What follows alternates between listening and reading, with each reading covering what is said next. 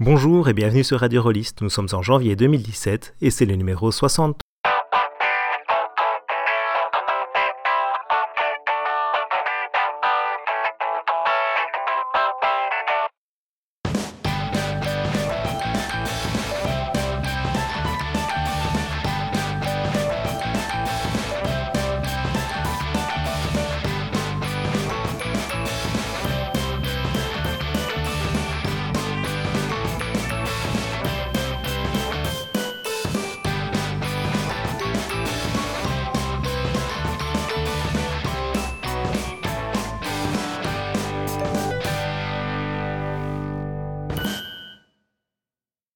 À toutes et à tous. Pour ce premier numéro de l'année, j'ai avec moi Fabrice, l'homme dont la ludothèque aurait fait pâlir d'envie les bibliothécaires de la bibliothèque d'Alexandrie, surtout que ne possédait pas autant d'ouvrages encore sous cellophane, et Julien, le magnat du podcast rôliste francophone, que l'on peut entendre de toutes parts, et en particulier sur les voies d'Altaride. Au sommaire de ce numéro, Fabrice donne un coup de projecteur sur les aventureux et nous présente un dossier sur l'impression à la demande, le POD, Julien nous présente ses impressions sur le jeu Headspace, un jeu cyberpunk propulsé par l'Apocalypse, et quant à moi, je vais essayer de vous donner envie de jouer à The Last Days of Engelkite, un décor de campagne apocalyptique pour Dungeon World. Mais c'est bien entendu toute l'équipe de Radio Rollist qui s'associe pour vous présenter ses meilleurs vœux pour 2017. Plein de réussites critiques et beaucoup de bonheur. Pour fêter cela, nous vous proposons une petite rétrospective 2016 individuelle et nos coups de cœur respectifs.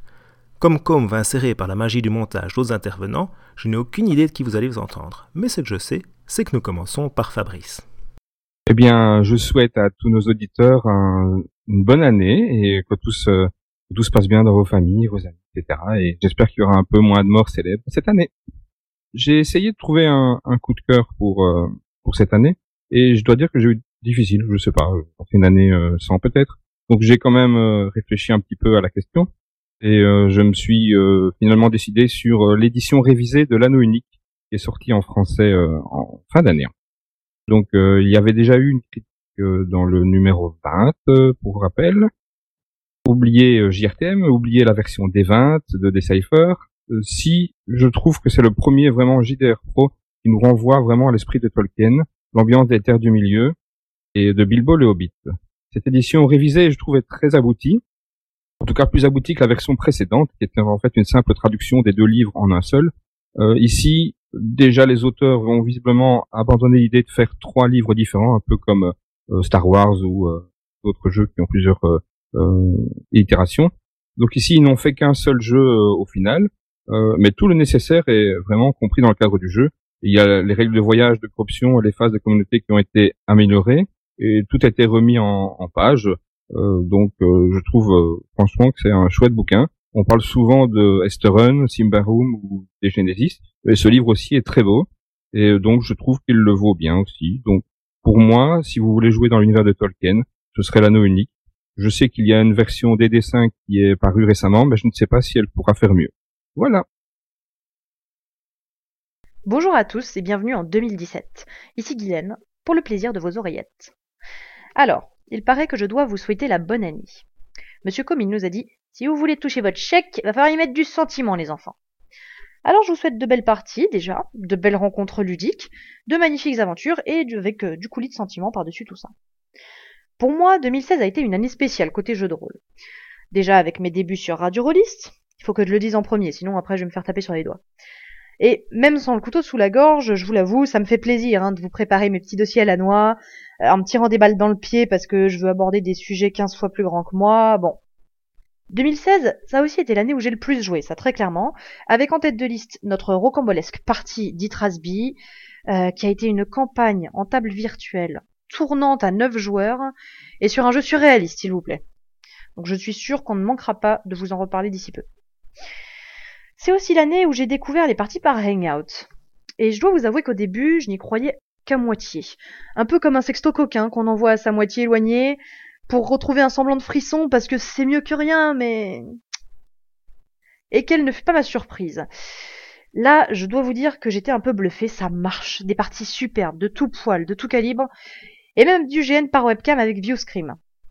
Alors le GN, justement, parlons-en, cette année, ça y est, j'ai plongé dans le grand bain, j'ai retiré mes brassards et ma canard. et j'ai rejoint la team GNiste avec euh, du GN nordique, des playtests un peu expérimentaux, des week-ends dans la gadoue, j'ai picoré un peu partout. Alors en 2017 justement, bah, j'espère pouvoir faire plus de GN. Je voudrais aussi mener une campagne de Patient 13 et puis me bouger les fesses sur deux ou trois festivals. Alors je vous souhaite à nouveau une bonne année et à bientôt sur les ondes. Ok, eh bien mon tour euh, de souhaiter une très bonne année à tous nos auditeurs. Pareil, euh, beaucoup beaucoup de vœux pour vous, vos familles, euh, beaucoup d'XP pour vos persos, hein, je dis ça pour les plus traditionnalistes d'entre nous. Niveau coup de cœur de cette année, je ne vais pas parler d'un jeu, je vais vous parler des très nombreuses conventions auxquelles j'ai eu la chance et le privilège d'assister cette année, avec un phénomène qui m'a énormément marqué en 2016, qui est le retour de beaucoup beaucoup de monde pour faire du jeu de rôle en convention, pour jouer en fait. Que ce soit dans des conventions spécialisées pour euh, du jeu de rôle, on va peut-être euh, en citer une qui est emblématique de ce point de vue-là, le Don des Dragons à Strasbourg, qui a eu lieu en novembre de cette année, pour lequel les tables de jeu ont été réservés dans leur intégralité en quelques heures et un, comment dire une deuxième euh, une deuxième série de tables a été ouverte et réservée tout aussi vite. Donc beaucoup beaucoup de rôlistes qui viennent jouer en convention.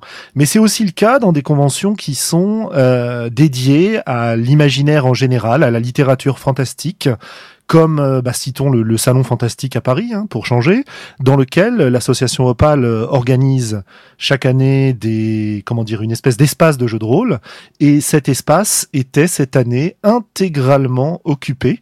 Euh, c'était très impressionnant de voir autant de monde qui venait jouer, quoi. Et donc c'était c'était formidable. Donc, euh, amis rôlistes, déplacez-vous en convention en France, partout.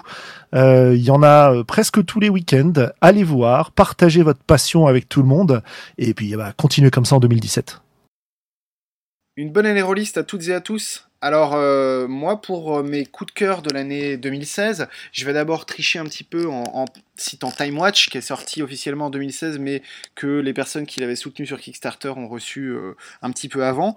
Time Watch donc excellent jeu de voyage dans le temps, de, boîte à outils sur le voyage dans le temps malgré des règles parfois un petit peu bancales mais on en reparlera dans le numéro de février.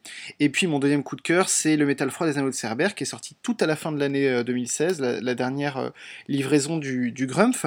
Euh, qui propose tout un tas de choses très très intéressantes sur le jeu d'enquête. Alors il y a un cadre très précis qui est celui d'une station spatiale, mais vraiment plein de choses qu'on peut, à mon avis, euh, appliquer à tout un tas d'autres cadres. Et puis peut-être un troisième coup de cœur qui est pas du tout un jeu sorti en 2016, mais dont j'ai pu faire une campagne en 2016, c'est Itrasby, euh, qui est sans doute une des meilleures campagnes de jeu de rôle que, que j'ai pu mener, avec 9 joueurs en table tournante. Enfin, c'était la folie totale. Et peut-être qu'on en reparlera aussi sur Radio Rollis euh, pour euh, parler justement de ce sujet des, tables tournantes. Pour 2017, bah, là aussi, euh, je vais citer deux choses, deux jeux que j'attends et puis une campagne que je souhaite mener. Les deux jeux que j'attends, c'est d'une part Libreté, dont on a déjà parlé ici, dont vous avez déjà entendu parler dans plein de podcasts. Donc on va, enfin, je vais pas revenir dessus dans le détail en attendant sa sortie en mars. Et puis Blades in the Dark, qui là aussi a été financé sur Kickstarter il y a très longtemps, dont euh, les personnes qui l'ont financé ont déjà une version euh, relativement complète des règles en main, mais qui devrait enfin officiellement sortir dans une version tout à fait finale et complète euh, en 2017. Et puis en 2017, alors John Doe nous avait promis une réédition d'Exil. Il semble que malheureusement ce soit pas encore euh, tout à fait à l'ordre du jour. Ça m'empêchera pas euh, de lancer une campagne dans cet univers. Là aussi, un truc complètement foufou avec deux MJ, euh, une dizaine de joueurs. Ça va être, super. Et j'espère que vous aussi, vous avez tout un tas de projets foufou et super dans votre besace. A plus 2017, déjà, bonne année tout le monde. J'espère que vous aurez l'occasion de jouer plus souvent et de jouer à des jeux différents de sortir un peu de votre zone de confort, de pousser euh, vos vieux joueurs encroutés euh, à tester les jeux que vous avez toujours euh, voulu maîtriser, aller dans les conventions, aller sur internet, jouer en ligne, discuter, découvrir des nouvelles choses, et puis si vous voulez revenir à vos anciens jeux, et vous le ferez avec d'autant plus plaisir, vous verrez. Mon coup de cœur pour 2016, c'est un zine qui s'appelle RD, qui se situe un peu dans la mouvance DIY D&D, donc le D&D à faire vous-même.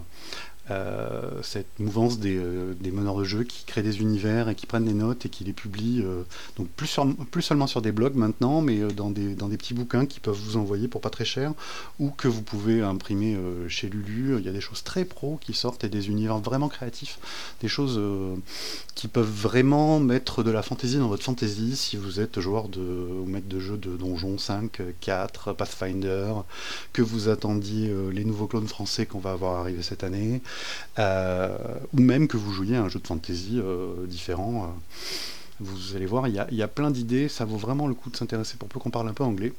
C'est RD, c'est un peu un scénario à construire soi-même. C'est-à-dire qu'à l'intérieur, il y a plein d'illustrations, il y a des schémas organisationnels de, PNJ, il y a des listes de, monstres, de, rencontres aléatoires, il y a des plans de donjons, des plans de, des plans de zones, des générateurs de scénarios, mais il n'y a aucun texte à part les indications pour vous expliquer comment ça marche. C'est-à-dire qu'en fait, devant chaque euh, ligne ou ligne de, table ou zone de donjon, vous allez trouver euh, trois petits symboles qui sont euh, déterminés aléatoirement par un algorithme, d'où le RND de random du titre. Euh, et ces trois symboles vont vous aider à trouver une idée euh, pour le monstre, le PNJ ou, la zone que, vous décrivez. Euh, donc ça paraît complètement bizarre et, complètement gonzo comme ça, mais on se rend compte au fur et à mesure du remplissage que quand on n'a pas d'idée, on saute, on va à la page suivante, on se rend compte qu'il y a un symbole qui se répète. finalement, les symboles finissent par représenter dans notre tête des PNJ ou des factions et on se retrouve avec un truc assez cohérent, même si un peu bizarre si vous êtes comme moi, parce que finalement on projette de sa propre culture. Ce sont vos idées et vos, euh, vos, envies et vos goûts qui vont se retrouver mélangés avec euh, les, idées et la structure que, l'auteur a voulu. Et donc finalement, on se retrouve avec euh, un, scénario original que vous aurez créé vous-même et surtout vous aurez fait un exercice créatif sans pareil parce que c'est vraiment un truc que j'avais jamais fait avant et que je suis très content de les faire à chaque fois qu'il y, a une sortie.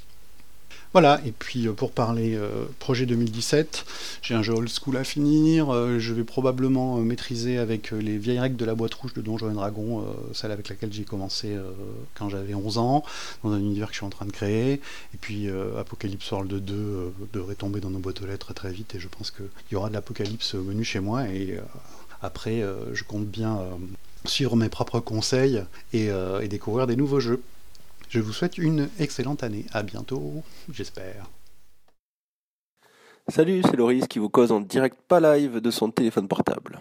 Bon, d'abord une bonne année 2017 où je vous souhaite que vos Kickstarter en retard arrivent enfin. Ça bouge pas mal du côté de Pavillon Noir 2, les versions papier de Anon Armies V3, Héros et Dragons ou encore Hollywood. Donc par rapport aux années précédentes, je suis quand même plutôt confiant, ça va sortir. Mes coups de cœur 2016, il y en a quelques-uns. Le gros gros coup de cœur, c'est clairement Anon Armies V3 où Stolzy fait un super boulot de remise à plat du background, mais surtout, il a bien intégré l'évolution du JDR depuis la V2. La chenille basique Chaosium se transforme en super papillon où le personnage tourne autour de ses névroses via les jauges de folie qui définissent ses compétences.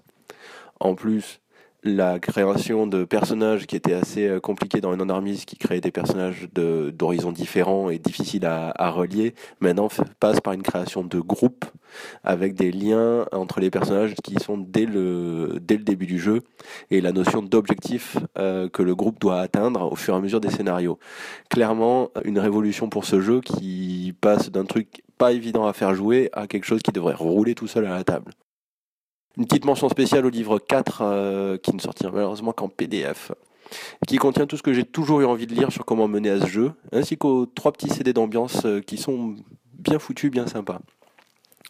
L'autre gros coup de cœur, c'est la justice des anges pour Hollywood. Bordel, je l'aurais attendu celle-là. Et les trois premières séances de jeu avec mes usual suspects favoris me fait penser qu'elle est à la hauteur de mes attentes. On s'est régalé. Je lis aussi le JDR Hora de Aventuras, une adaptation en JDR de Adventure Time qui nous vient d'Espagne. C'est vraiment pas mal et je pense que je vous en reparlerai plus tard. Bon, après, mes attentes de 2017, ben, déjà, je vais pas vous mentir, j'attends avec impatience de pouvoir offrir à mes nièces un exemplaire de la boîte d'initiation de Héros et Dragons. Les versions Arbre Mort de Non Armies 3 et La Justice des Anges aussi, parce que c'est quand même plus facile à lire en version papier. Euh, la Loutre Rolliste a annoncé la sortie prochaine de Fragmentos, un JDR d'horreur excellent. Pour moi, le meilleur jeu d'horreur cinématographique que j'ai lu. Et même si je possède la version papier espagnole, je me prendrai sûrement la VF. Au passage, euh, message de service, si un auditeur souhaite se séparer de la version papier de Sangrientes Navidades, qu'il me contacte, ça me fera bien plaisir. Bref, en JDR, euh, l'année s'annonce plaisante, euh, pleine de promesses, ça devrait être très très chouette. Voilà, bonne année et plein de poutous. Ciao. Salut à tous, c'est Steve avec mon coup de cœur de l'année 2016. Alors je ne surprendrai personne en citant un livre parfaitement obscur dont on a très peu parlé. Il s'agit d'un manuel des monstres du nom de Fire and the Velvet Horizon, une coproduction entre la dessinatrice Scrap Princess et l'auteur Patrick Stewart, qui est décidément très productif cette année puisqu'on lui doit aussi le méga donjon Maze of the Blue Medusa qu'il a créé avec l'auteur Zack Smith. Alors Scrap Princess est une dessinatrice au style très étrange, avec un trait presque gribouillant, en regardant ses productions, on ne peut que penser à des dessins d'enfants, à qui elle emprunte à la fois l'imprécision des formes et euh, un certain potentiel évocateur. Euh, elle a commencé à travailler sur Fire the Velvet Horizon en produisant une centaine de dessins de monstres, avant de demander à Patrick Stewart d'ajouter des textes de description ou d'ambiance. Il en résulte un livre hybride entre l'artbook et le supplément de jeu de rôle, supplément générique, puisqu'on n'a pas de système de règles précis, même si on est pensé pour de la fantaisie euh, un peu surréaliste et surtout horrifique. Euh, c'est un livre qui ne plaira pas à tout le monde, mais que j'ai trouvé pour ma part très beau et aussi c'est important, très utile en partie, il m'a inspiré de très bons moments de jeu. Donc c'est mon coup de cœur 2016, Fire on the Velvet Horizon. Ma bonne résolution 2017, c'est de me préoccuper plus fortement de la scène old school renaissance. Il s'agit d'un mouvement de créateurs de jeux qui se réunissent autour des règles de la première édition de Donjons et Dragons et qui écrivent des, jeux absolument formidables et extrêmement variés. J'espère bien euh, avoir l'occasion de, parler de quelques-uns d'entre eux à cette antenne euh, euh, en 2017. Sur ce, je vous souhaite mes meilleurs voeux, bonne année, bonne santé et surtout les parties de jeux de rôle. Salut, c'est Thomas B. Bonne année 2017, que je vous souhaite pleine de gens qui diront auto-édité au lieu d'indépendant pleine d'éditeurs qui arriveront à vivre avec le fait que oui, les critiques négatives, ça fait partie du métier. Et pleine de rôlistes qui arrêtent de hurler parce que des gens ont osé écrire les joueuses au lieu de les joueurs. Je ne rigole pas, on est en 2017 et ça hurle encore.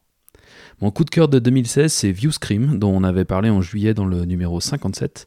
On y a rejoué depuis et ça a confirmé que le vrai potentiel du jeu est son format, du GN par webcam. Voilà, après que les collègues vous aient bassiné avec les parties de JDR par Hangout et moi avec le GN, c'était logique qu'on s'enthousiasme pour ce nouveau truc hybride. Il y a un vrai potentiel de création ludique, donc euh, autrice, auteur, euh, lâchez-vous et pondez-nous d'autres trucs euh, du genre, histoire qu'on puisse continuer à bouger nos corps devant nos PC.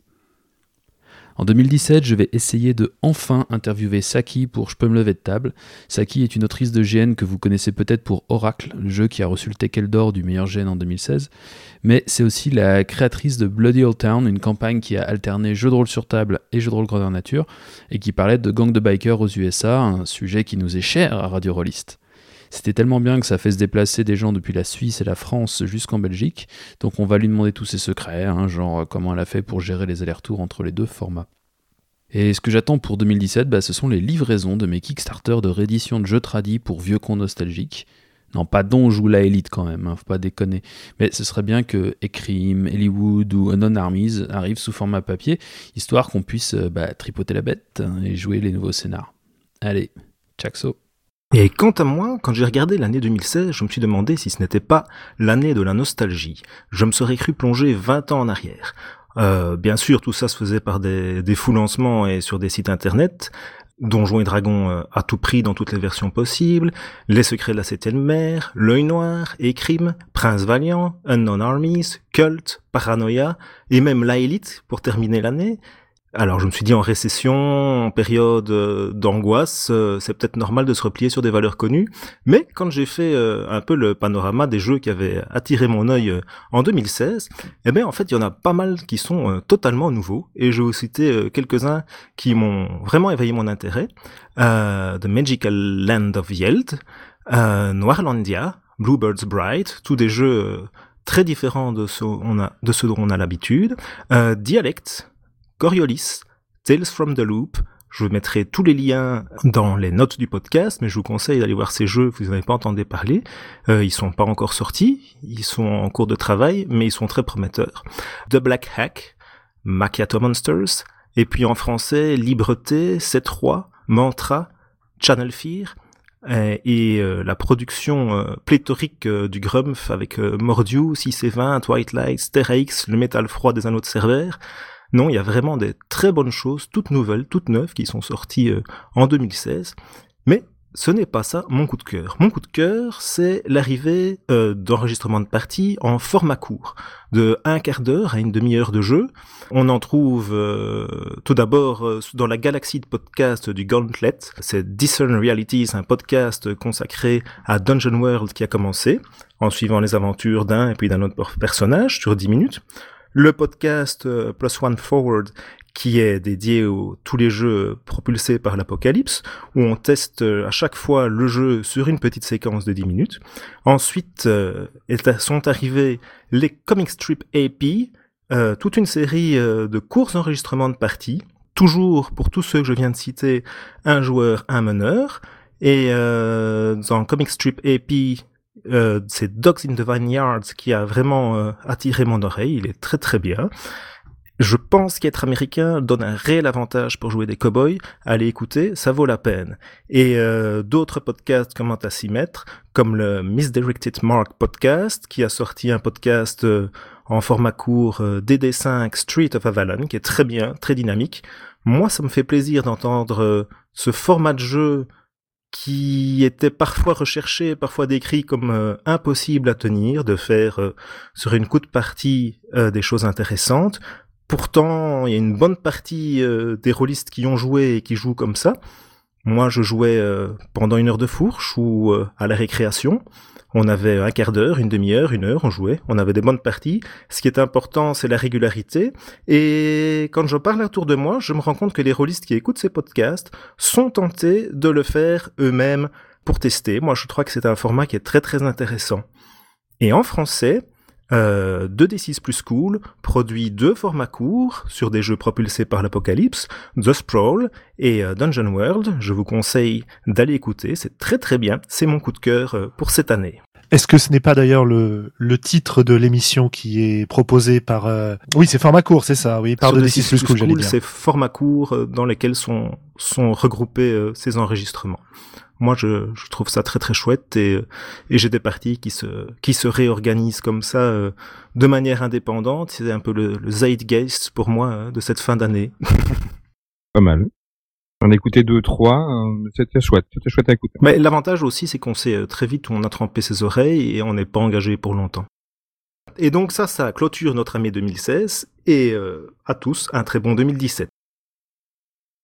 Nous écoutons maintenant Fabrice qui va nous faire un coup de projecteur sur les aventureux. Donc j'ai décidé pour euh, cette fois-ci de partir euh, très très loin, dans un pays euh, où vivent en parfaite harmonie les caribous et les spermophiles à petites oreilles. Pour ceux du fond, ce sont des écureuils. Tout en écoutant un bon Céline Dion. Direction donc le Canada. Alors pour cette première étape dans le Grand Nord, je vous préviens déjà, il y en aura trois ou quatre au fur et à mesure de mes apparitions dans le, dans le podcast. Euh, je me suis arrêté en premier donc chez Les Aventureux, un podcast né en 2015 de l'initiative pardon d'Étienne Harvey, qui cherchait des volontaires pour l'aider à créer euh, une première, comme ils appellent chez eux, balado-diffusion québécoise consacrée aux jeux de rôle sur table. Donc euh, plusieurs amis, Marc Vallière, Philippe Gamache et ensuite Karine Hamel, par la suite donc, ont répondu à l'appel et se sont joints à Étienne. Ces quatre rôlistes passionnés se sont lancés dans l'aventure et ils en sont déjà à plus de 67 émissions disponibles sur Pod Québec ou directement sur leur propre site lesaventureux.com. En fait, les sujets abordés sont très divers. Ça parle de sexualité et la romance dans les jeux de rôle, sujet euh, hautement trollesque sur euh, les réseaux sociaux, et des critiques de jeux comme Dungeon World ou Siren, en passant par tout un panel de thématiques plus généralistes comme euh, la fantasy, la SF, les jeux d'horreur, le game chef, des retours sur des conventions, etc., etc. Mais aussi sur le monde du jeu de rôle au Québec. Oui, il y a un petit monde du jeu de rôle au Québec, avec notamment un jeune éditeur qui s'appelle les Productions Windrose, qui compte parmi les porte-étendards québécois avec leur jeu Courant Fractal. Euh, et une longue entrevue des auteurs est d'ailleurs disponible dans un de leurs podcasts, le numéro 34. Ce JDR est disponible en librairie au Québec. C'est déjà pas mal. C'est un cachet très littéraire et de l'aveu des auteurs même d'ailleurs. On y joue des élèves euh, ou des membres de l'académie de Windrose dans un univers Medfan. Pour les petits curieux, il y a une description de la deuxième édition sur le grog. Depuis fin 2016, il propose désormais sur Twitch euh, le dimanche de 18h à 22h, heure locale du Québec. Je ne sais pas à quoi ça correspond euh, chez nous. Des sessions de JDR live motorisées par motorisées pardon en Burning Wheel. Euh, c'est le système de jeu de rôle médiéval fantastique américain créé et publié par l'Ukraine en 2002. Euh, heureusement, euh, pour ceux qui ne sont pas dans le, le, chaîne, le chaînon de diffusion euh, du Québec, c'est disponible en différé sur YouTube. Voilà pour cette première partie au Canada. Et euh, Windrose, c'est disponible par ici? Alors, je n'en ai pas encore vu. Euh, tu peux acheter soit le PDF, soit un bundle euh, print et PDF sur leur site officiel. On mettra le lien sur euh, le podcast, je pense. Heure de Paris, ça doit correspondre à peu près à, à minuit, hein, leur, euh, leur diffusion. Ouais, pour ceux qui travaillent le lundi matin, c'est pas idéal. Ok, bah si on achète le PDF, on peut toujours euh, l'imprimer soi-même ou le faire imprimer, Exactement. n'est-ce pas? Jolie transition. Donc, comme nous parlons de ça, bien, alors, qu'est-ce que c'est l'impression à la demande? Alors, l'impression à la demande, qu'on appelle aussi print on demand dans la langue de Steve Jackson, consiste à imprimer en fait un livre au fur et à mesure de la réception des commandes. Le procédé se distingue de l'impression traditionnelle qui consiste à imprimer un stock d'avance. Je vais ici me contenter de nous mettre ici dans le fauteuil de, l'auteur de jeu de rôle, puisqu'après tout, nous sommes ici entre rôlistes, non? Voilà, donc euh, avant que l'impression à la demande ne se démocratise, un auteur qui voulait publier lui-même son livre devait faire imprimer un stock de plusieurs centaines de livres chez un imprimeur. Cela entraînait un investissement important avant même que le livre ne soit disponible à la vente. Ensuite, si les ventes n'étaient pas suffisantes, ben, l'auteur se retrouvait avec euh, autant d'invendus sur les bras. Évidemment, aujourd'hui, l'impression à la demande est beaucoup plus accessible. N'importe quel rôliste lambda ou n'importe quel euh, lecteur peut avoir accès euh, à cette impression à la demande. Les imprimantes numériques des dernières générations permettent d'imprimer des livres de qualité librairie qui n'ont rien à envier à l'imprimerie traditionnelle. Euh, elle est particulièrement adaptée aux, aux auteurs auto-édités, évidemment, car elle permet de publier leurs livres sans financer de stock, ce qui est quand même euh, intéressant.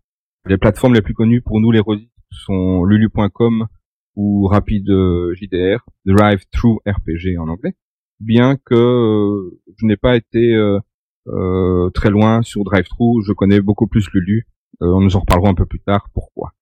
Il en existe d'autres comme RPG Now, The Book Edition, Juve, Book on Demand ou encore Create Space.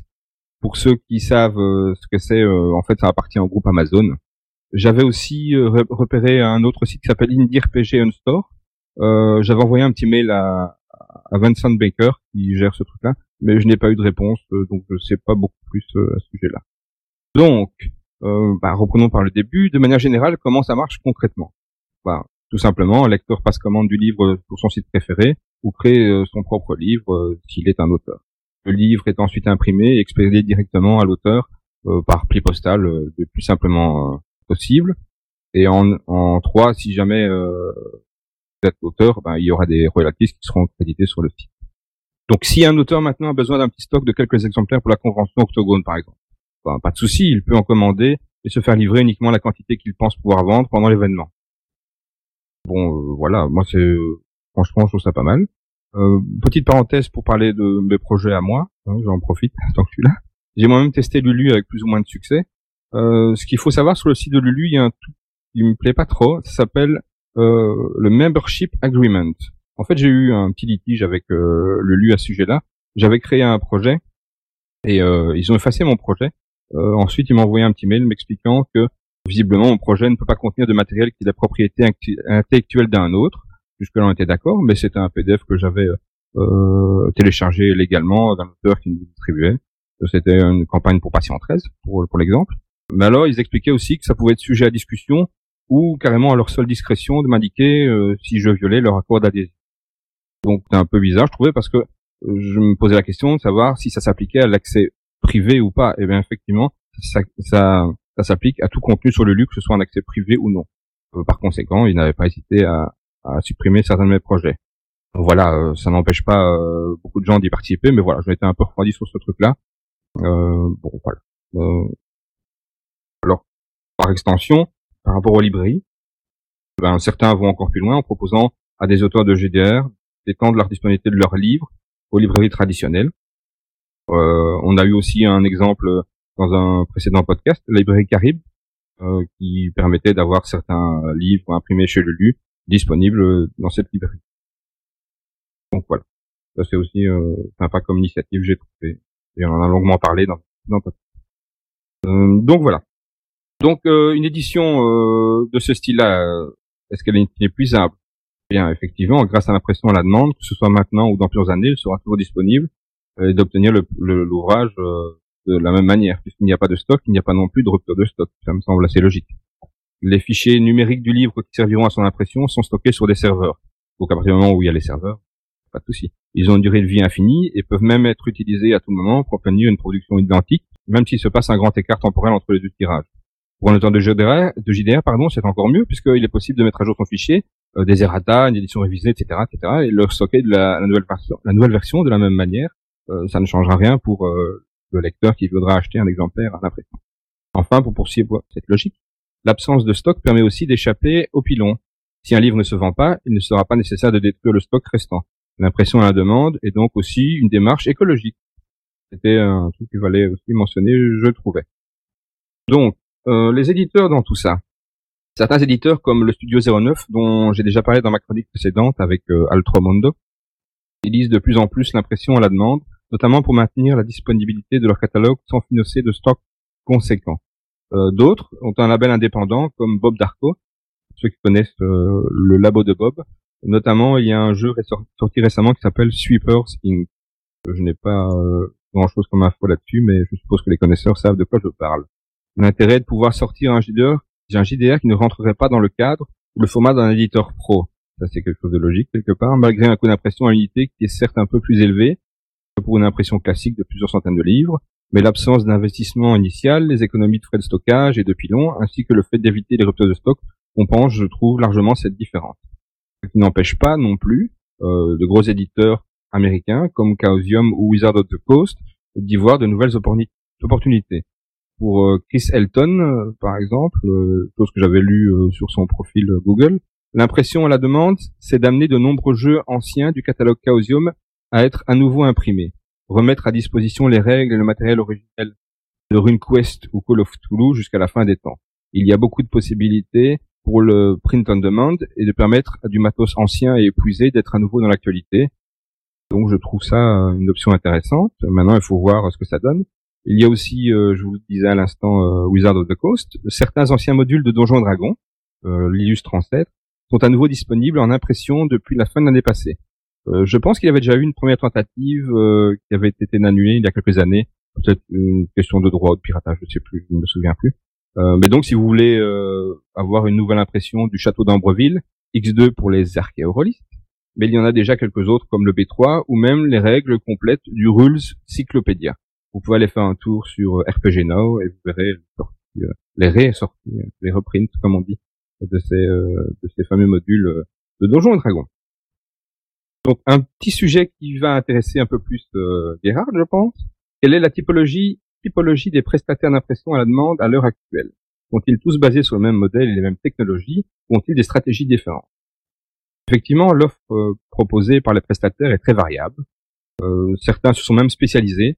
Je prendrai comme exemple euh, Artsco. Eux, c'est plus des impressions euh, de cartes à jouer. je crois que ce site est même lié à des banques d'images comme Flickr ou tout simplement si jamais un auteur euh, a un fichier euh, à proposer, ben, il suffit de le télécharger et de mettre euh, ça sur leur site pour imprimer des cartes. Je sais qu'il y a déjà eu plusieurs exemples il y a quelques années pour ceux qui sont sur les forums comme Cassuno. Il y avait Kobayashi qui avait sorti un jeu qui s'appelle Tranchon et Tracon. Et donc il y avait eu un jeu de cartes couleurs à imprimer avec l'aide des membres des membres de Casus No. Il suffisait de dézipper les images et de uploader sur le site pour faire le projet et puis on se faisait envoyer les cartes. Et d'ailleurs, le j'en avais eu deux paquets et je trouvais que le rendu était vraiment était vraiment pro. Euh, donc voilà, donc c'est aussi une une autre façon de faire l'impression à la demande. Voilà. D'autres sites, évidemment, euh, comme Lulu, finalement, ce serait moins plus généraliste, même si on reste un, un centre, enfin un, un, truc de niche. Bah, on, on, peut dire que Lulu se généralise de, manière large parce qu'il n'y a pas que, que des jeux de rôle évidemment sur Lulu. Euh, certains sites aussi peuvent proposer une aide à la mise en page et la prestation, présentation du contenu, fournissant alors des services plus élaborés. D'autres euh, se focalisent sur les auteurs euh, qui souhaitent faire leur promotion sans passer par un éditeur, en leur proposant différentes offres et conseils, euh, corrections, l'avis des éditeurs, etc. L'impression de l'ouvrage n'est qu'une partie de leur métier. Finalement, dans un état d'esprit similaire, certains proposer, proposer que les auteurs publient leurs livres en train de se faire, avec la possibilité de commenter, des mises à jour, et un service d'impression à la demande offert en bout de course. Euh, imaginons qu'on puisse faire ça de manière fluide dans quelques années, ça permettrait de de voir une version différente de la chaîne, de la chaîne du livre. Euh, autre euh, partie de ce sujet, euh, le niveau du prix. Alors au niveau des prix pratiqués, on retrouve des comparatifs sur le net euh, et euh, visiblement Create Space euh, a un niveau de coût hors frais d'envoi un peu plus un peu plus faible que les autres. Bon, j'ai pas parlé du Pay What You Want parce que bon, c'est encore une formule un peu différente. mais pour ceux qui connaissent bien Lulu, ils ont quand même un argument imparable, imparable, pardon, ce sont les offres promotionnelles. À ce petit jeu, donc Lulu euh, semble bien maîtriser euh, ce sujet avec les fameux codes promo. Il y en a quasiment toute l'année, des réductions parfois conséquentes, et de temps en temps le franco de port. Euh, les auteurs de jeux de rôle, je pense qu'ils ont bien compris comment ça marchait, et n'hésitent pas à raison à l'utiliser comme, comme outil de communication, carrément sur les forums ou les réseaux sociaux moi je trouve que c'est de bonne guerre et ça permet de, faire vivre un peu ces euh, auteurs. Euh, donc voilà. Donc ça c'était pour la partie euh, argent. donc finalement, l'impression à la demande, consiste en quoi? Quel type de livre peut-on imprimer? Effectivement, à chaque début de projet de livre, bah, l'auteur doit se poser la question quelle couverture choisir, pour quel format opter. Les plateformes, elles proposent une grande diversité, une grande de formats des reliures et de papier qui vous permet de, parfaire la construction de votre livre. L'esthétique d'un livre a une influence considérable sur le lecteur. Moi-même, euh, si le livre euh, esthétiquement est pas joli, euh, vais déjà avoir difficile à, avoir envie de l'acheter.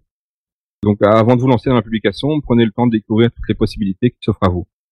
Effectivement, ça peut être très divers. Il y a le format, il y a le papier, il y a le type de couverture, la reliure, le pelliculage, la jaquette, les rabats, le papier, le signet. Euh, même euh, le, le, petit truc en plus que moi j'adore regarder quand j'achète un livre, c'est ce qu'ils appellent le, tranche-fil. En fait, ce sont des petites euh, des petits fils en haut en haut de la tranche de deux trois couleurs pour durcir la solidité de la reliure. Donc voilà. Donc ça c'est pas mal. Voilà, ça c'était un peu ma vision des choses, mais j'ai été un peu plus loin. j'ai demandé à, à certains auteurs de me donner leur avis. Donc je les ai contactés par mail et donc, euh, ils m'ont répondu deux, trois petites questions. Comme ça, on a vraiment un avis d'expert. Bon, évidemment, euh, j'ai eu le Grom, qui a déjà eu droit à une longue interview le, il y a quelque temps, euh, ici même sur Radio Rollist. Donc peut-être qu'il y aura des redites. Euh, je l'ai pas encore écouté, donc je ne sais pas en quoi ça consistait. et donc voilà, donc il y aura peut-être des choses un peu redondantes. Donc la première question que j'ai posée, c'était comment sont des comment chez qui étaient leurs premiers essais. Hein. Pour pour le Grum, euh, oui, d'abord, je vais peut-être expliquer quelles sont été les autres personnes. Donc, il y a aussi, on va parler Grumpf, il y a eu euh, Patronoban, avec lequel j'ai eu l'occasion de, de, travailler, et, il y a euh, Snorri. Donc voilà, donc je vais commencer euh, à vous raconter un peu ce qu'ils m'ont euh, m'ont dit. Donc, le Grumpf, pour ses premiers essais, donc il avait d'abord commencé par Dragon de Poche et Nanochrome, donc c'était sur Lulu. Euh, pour lui, en fait, ces deux petits bouquins étaient trop courts pour être édités euh, chez, John Doe, et donc ils rentraient en plus pas forcément euh, dans les plannings. L'avantage, c'était l'immédiateté de la réalisation et de la mise à disposition. Alors quand un an plus tard, il a cherché d'autres solutions, ces autres trucs en cours, ces autres boulots et qui ne rentraient pas chez John Doe, il a constaté que Lulu permettait des ventes intéressantes, et donc il a repensé un petit peu sa vision et il a créé la collection Chibi que qui est maintenant euh, assez assez populaire et, et, qui a des bons retours. Donc il avait uniquement testé euh, Lulu, euh, d'abord comme client, même s'il a vu des trucs sur des TRPG. donc, donc Batranoban lui avait testé chez DriveThru RPG et, chez Lulu. Euh, J'ai pas eu plus d'infos à ce sujet-là. Snorri, lui, euh, ça fait déjà pas mal de temps en fait qu'il travaille avec euh, les fichiers en print on demand. Il avait commencé en 2008 pour la première édition euh, d'un jeu qui s'appelait euh, Épée et sorcellerie. Euh, il avait tout réalisé de A à Z, sauf la mise en ligne qui était faite par euh, euh, Brave Halfling. Euh, Jusqu'ici, il est, il est resté fidèle à, à Lulu. Où Il avait regardé un petit peu les possibilités via Amazon, mais apparemment il y avait une obligation de déclaration préalable au fisc américain, et donc c'était un peu bizarre. Maintenant, je sais pas, c'était la seule retour que j'ai eu là-dessus. Autre question que je leur avais posée, c'était les points positifs et négatifs. Donc pour euh, le Grumpf, bah, c'est propre, euh, carré, et une fois qu'on a compris la logique, propre à une mise en page destinée à un pod, euh, éviter les fonds perdus par exemple. C'est toujours moi-même, j'ai pas mal galéré là-dessus euh, pour avoir une impression correcte, surtout pour les petits formats. Une fois qu'on a compris, bah, ça tourne tout seul. Et un projet nécessite plus que Lulu, bah, il lui reste John Doe. Donc même si Lulu, euh, bon, bon, question question thune effectivement, euh, bon c'est Lulu euh, finalement euh, qui, qui lui euh, imprime donc lui qui prend la plupart euh, la plupart de, de l'argent récolté. Mais en fait euh, il s'y retrouve quand même. Donc voilà. Au niveau euh, qualité de l'impression, euh, toi en tant qu'acheteur, qu'est-ce que tu en penses? Ben, j'y reviendrai un peu plus tard parce qu'il y a des petites choses qui, qui m'embêtaient comme le, le fait, euh, comme, comme Patranoba en fait, ça me permet de reprendre. Donc au niveau de la qualité, euh, je crois qu'il y, y a peu de différence avec euh, euh, si tu peux choisir en fait la qualité, donc tu peux arriver à une qualité assez propre qui vraiment ressemble à la qualité de, de pro. Euh, mais le problème, je trouvais que la faiblesse du, du, du livre, c'était la reliure cousue. Ça, ça reste euh, une faiblesse pour moi et et bah oui, quand tu achètes un, un livre euh, comme chez Edge, etc., tu sens vraiment la différence et ça, ça me tracasse un petit peu. Bon, maintenant, je suis très regardant, je suis assez collectionneur, mais sinon, euh, je trouve que euh, ils se défendent bien. Bon, ça atteint un peu la limite quand tu as 300 ou 400 pages, mais euh, ça se déchire pas. Donc, à part certains exemples que j'avais eu sur Casino, la qualité est bonne et ça se tient. Quoi. Tu peux utiliser ce livre en jeu, il y a pas de souci. Ça, c'était pour Lulu. Quand tu dis que tu peux choisir la qualité, euh, c'est l'auteur qui choisit la qualité. Oui, c'est ça, oui. Ben, je parlais en même temps, moi, qui ai testé euh, pour les impressions, euh, je m'appelle un peu euh, pour soi, tu vois. euh, Donc, euh, les projets, parce qu'il y, a- les projets publics, comme j'avais dit, et les projets plutôt privés. Moi, j'avais un peu des trucs en projet privé, parce que j'aime bien, j'aime bien la version papier. Et moi, le PDF, ça m'a toujours, m'a toujours embêté après après 10 minutes. Voilà, même s'il y a des qualités et tout ça, moi, je préfère un bon livre, je suis collectionneur, donc voilà, je reste là-dessus.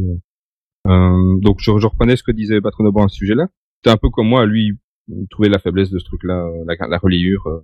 Donc voilà. Donc, par contre, il avait aussi essayé sur euh, Drive-Thru RPG, euh, et il avait découvert qu'il y a aussi les impressions de posters et de cartes à la demande, euh, y compris sur le format tarot. Donc ça, je connaissais pas.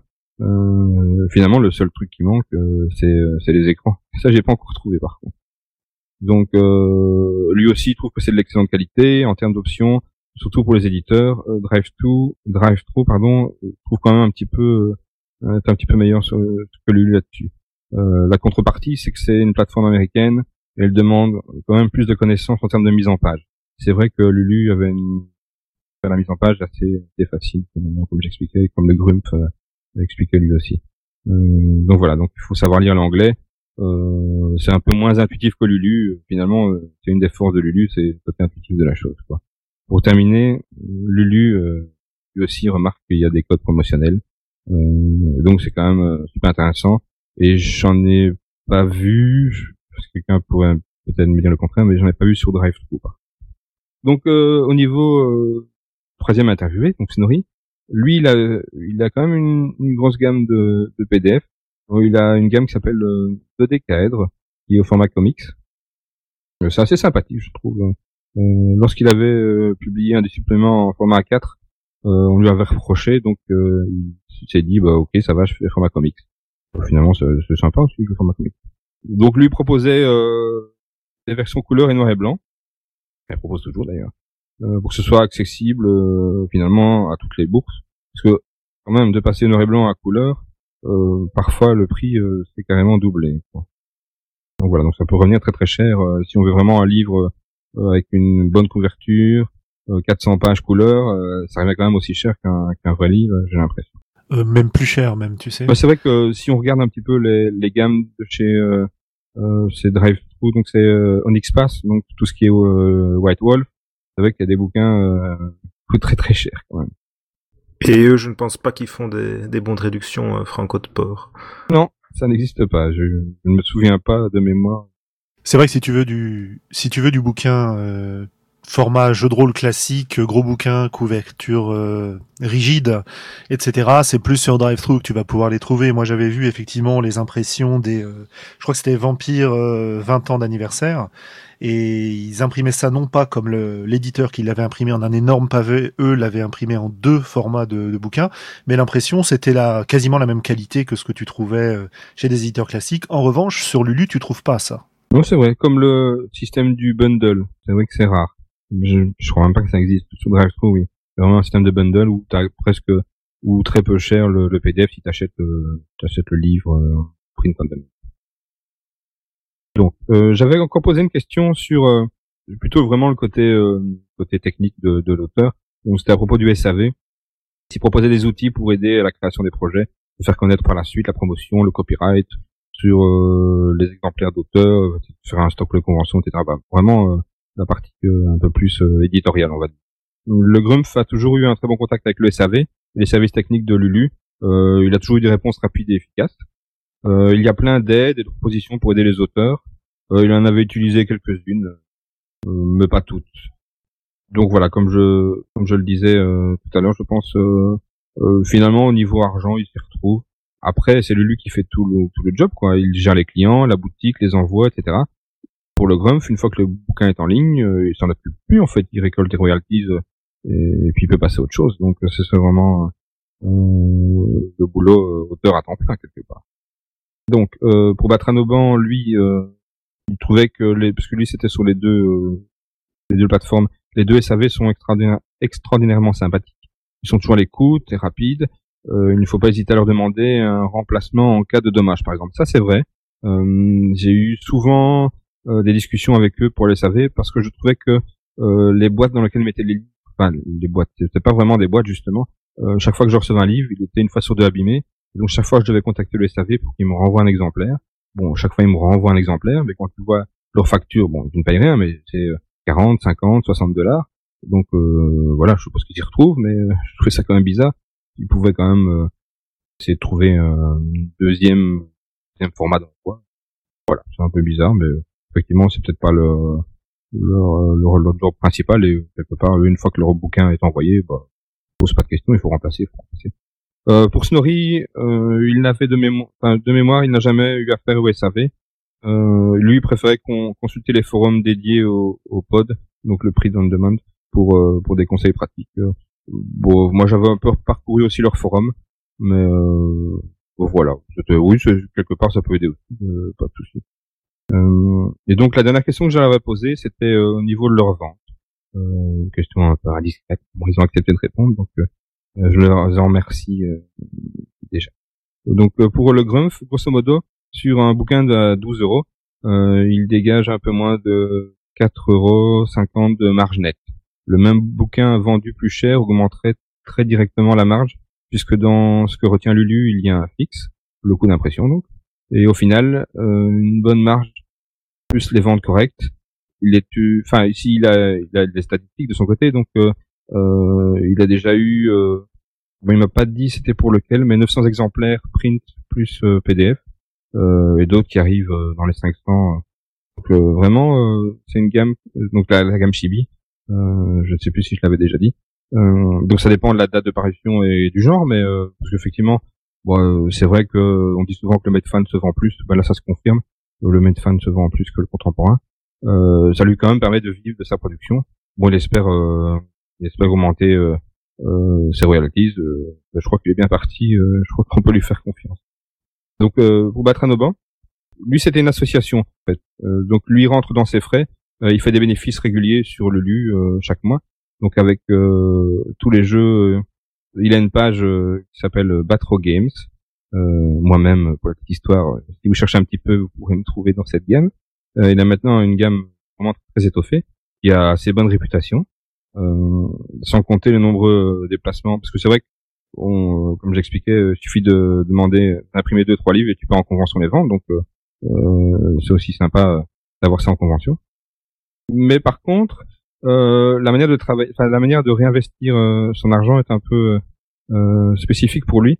Donc en fait, il reverse tout à l'association, euh, il réinvestit dans des nouveaux projets et ça sert à financer bah, ses nouveaux projets et ses conventions et ses déplacements. Donc les PDF se vendent euh, selon lui assez bien. Euh, ils se vendent quand même bah, forcément plus que les livres papier euh, parce que bon finalement il y a un gain de place. Donc il m'a donné quelques chiffres euh, pour euh, Royaume de légende, c'était plus ou moins 400 exemplaires euh, dans les deux dans les deux formats. Planète Hurlante c'était euh, 500-600 et Mantra euh, 250. Donc euh, il a essayé d'en vendre un peu plus. euh, donc il a contacté plusieurs boutiques euh, qui permettent effectivement de vendre aussi les livres, un peu comme dans la librairie de Caribe Paris. Donc euh, Snorri lui, effectivement il faisait le constat que l'imprimeur, bah, c'est son job, euh, donc c'est lui qui gagne le plus d'argent. Euh, mais c'est son métier finalement, donc euh, euh, sa marge bénéficiaire à lui est volontairement très basse, entre 1 et 2 euros par exemplaire vendu, euh, me disait-il. Donc ça veut dire qu'il faut en vendre une dizaine au moins avant de rentrer dans, dans ses frais, sans compter les exemplaires de test quand il y parvient. Donc par ailleurs, ces textes sont entièrement placés sous des licences libres en open content, comme on dit pour ceux qui sont en, en OGL. Donc il m'avait donné quelques statistiques pour euh, épée sorcellerie en anglais. Il avait euh, vendu presque 500 exemplaires PDF et 33 en impression à la demande. Donc vous voyez la proportion est quand même euh, assez édifiante. Pour d'autres suppléments comme les Essars, c'est 460 et seulement quelques prints. Et pour son autre jeu qui est plus connu, Aventure Fantastique, euh, mais là j'avais pas la différence entre les prints et, euh, et les PDF, c'était plus de 400.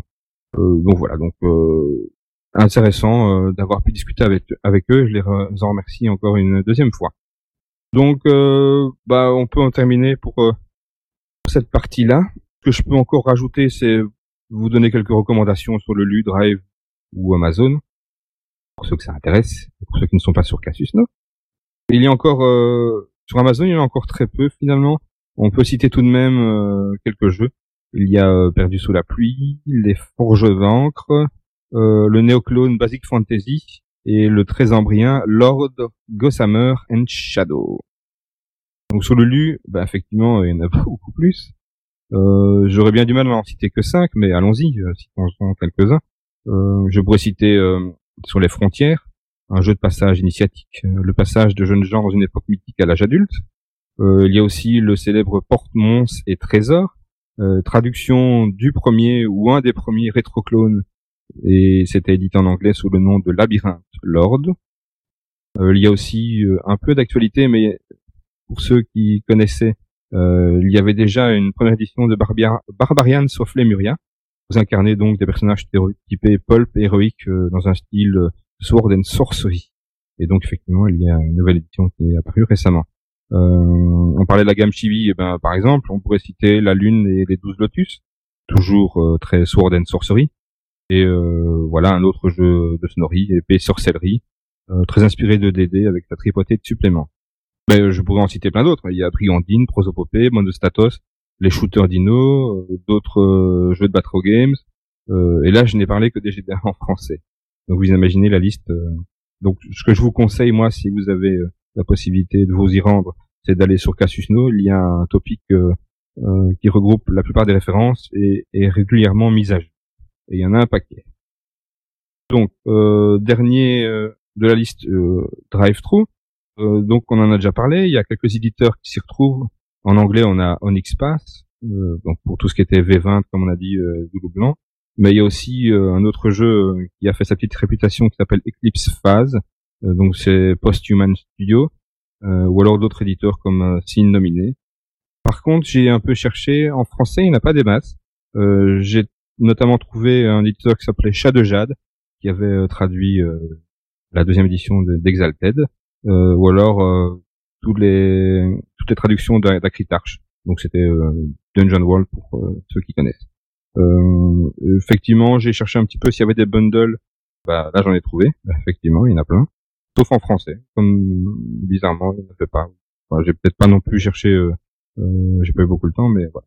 Euh, je voulais aller voir sur Rapid JDR aussi. Donc c'est la traduction française de ce cycle-là. C'est un peu bizarre parce que je, ça fait un peu doublon, j'ai l'impression. Euh, mais comme il y a un souci de sécurité, j'ai pas été voir plus loin. Donc euh, finalement, je ne sais pas euh, aller vérifier. Donc voilà, donc j'ai fait un peu le tour. Allez, je vais faire un petit résumé pour, pour finir. Euh, donc si je devais résumer la pression à la demande, bah, c'est d'abord une solution économique, car finalement il n'y a aucun stock euh, qui est imprimé à l'avance.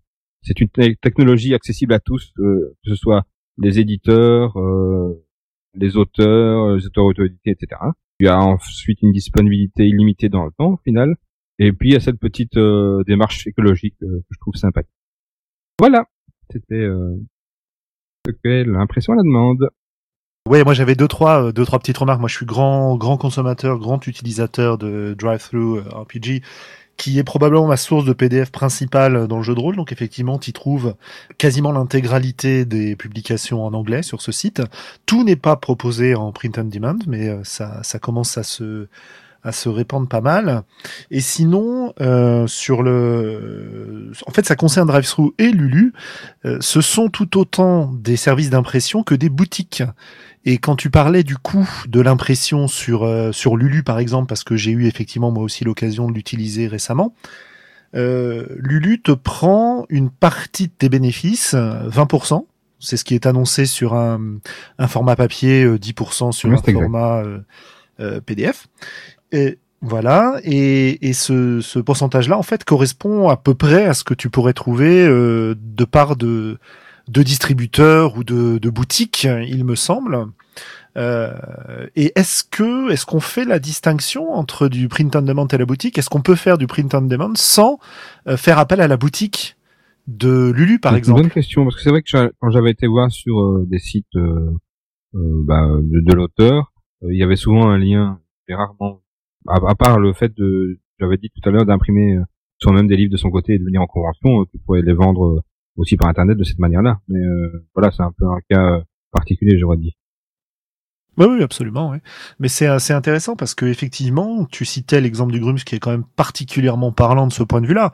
Euh, il met son livre une fois qu'il a fait la mise en page. En plus, il fait l'illustration aussi et il a bien compris comment fonctionnait le, le format, donc il arrive à des résultats qui sont vraiment satisfaisants. Et il s'en occupe plus après, quoi. Euh, ce qui va effectivement permettre de, de, de libérer euh, sa création sur le reste. Cela dit, il y a quelque chose sur lequel je suis un petit peu plus réservé, c'est les services aux auteurs dont tu parlais, parce que dans ce cadre-là, euh, alors chez Lulu, je ne sais pas, euh, chez Driveso non plus, mais j'ai vu un certain nombre de sites qui essayent d'attirer des auteurs chez eux sur cette notion de euh, impression en petit nombre, impression à la demande, etc.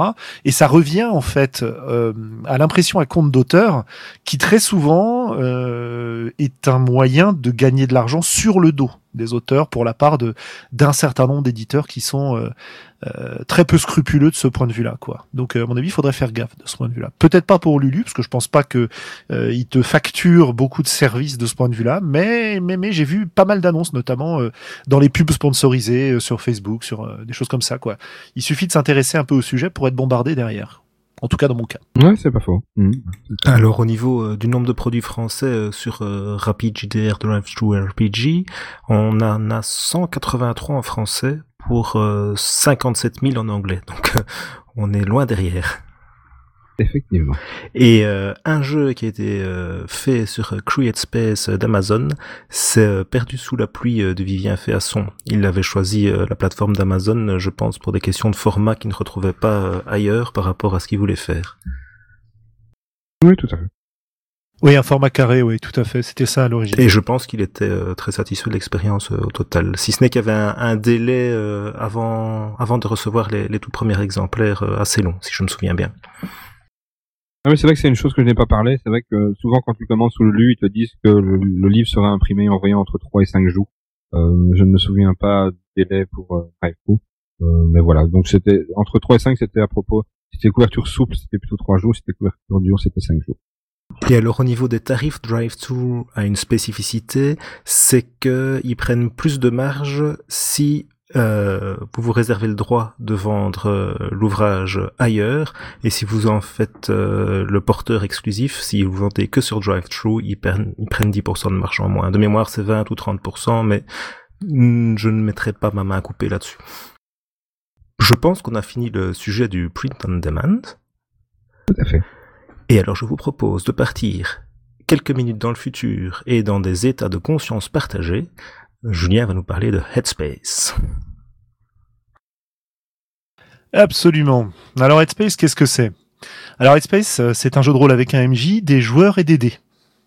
Alors si si, en 2016 ou même 2017 maintenant, il est toujours possible de créer un jeu de rôle avec un MJ, des joueurs et des dés, et d'en parler sur Radio Rollista. Enfin de là à dire que c'est un jeu grand public, rien n'est moins sûr. Alors Headspace, c'est un jeu cyberpunk qui vous propose de jouer une équipe d'ex-agents corporatistes qui se sont retournés contre leur mère nourricière, celles qui, en leur sein, les ont portés au sommet de leur art. Parce qu'il faut bien le dire, ces foutus hippies ingrats sont les meilleurs des meilleurs des meilleurs dans leur domaine. Seulement, ils ont vécu une crise de conscience. Face à une mission de leur bien-aimée corporation, eh ben, leur euh, résolution a, a flanché, et en petits chatons effarouchés, ils n'ont pas su faire face à leurs responsabilités. Alors ils ont décidé de cracher dans la soupe, de rejeter la, main bien visible tendue par le grand capital pour rejoindre la clandestinité et lutter contre leurs anciens patrons. Alors ce sont pas des tendres, hein, c'est pas des bleus nos héros.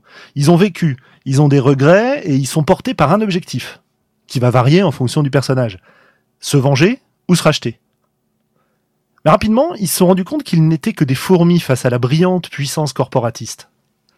Alors qu'est-ce qu'ils ont fait ces crypto-révolutionnaires? Eh ben, comme tous les ados en révolte, ils auraient pu ressortir leur t-shirt du et s'adonner à quelques passe-temps que la morale réprouve, mais qui passent avec l'âge.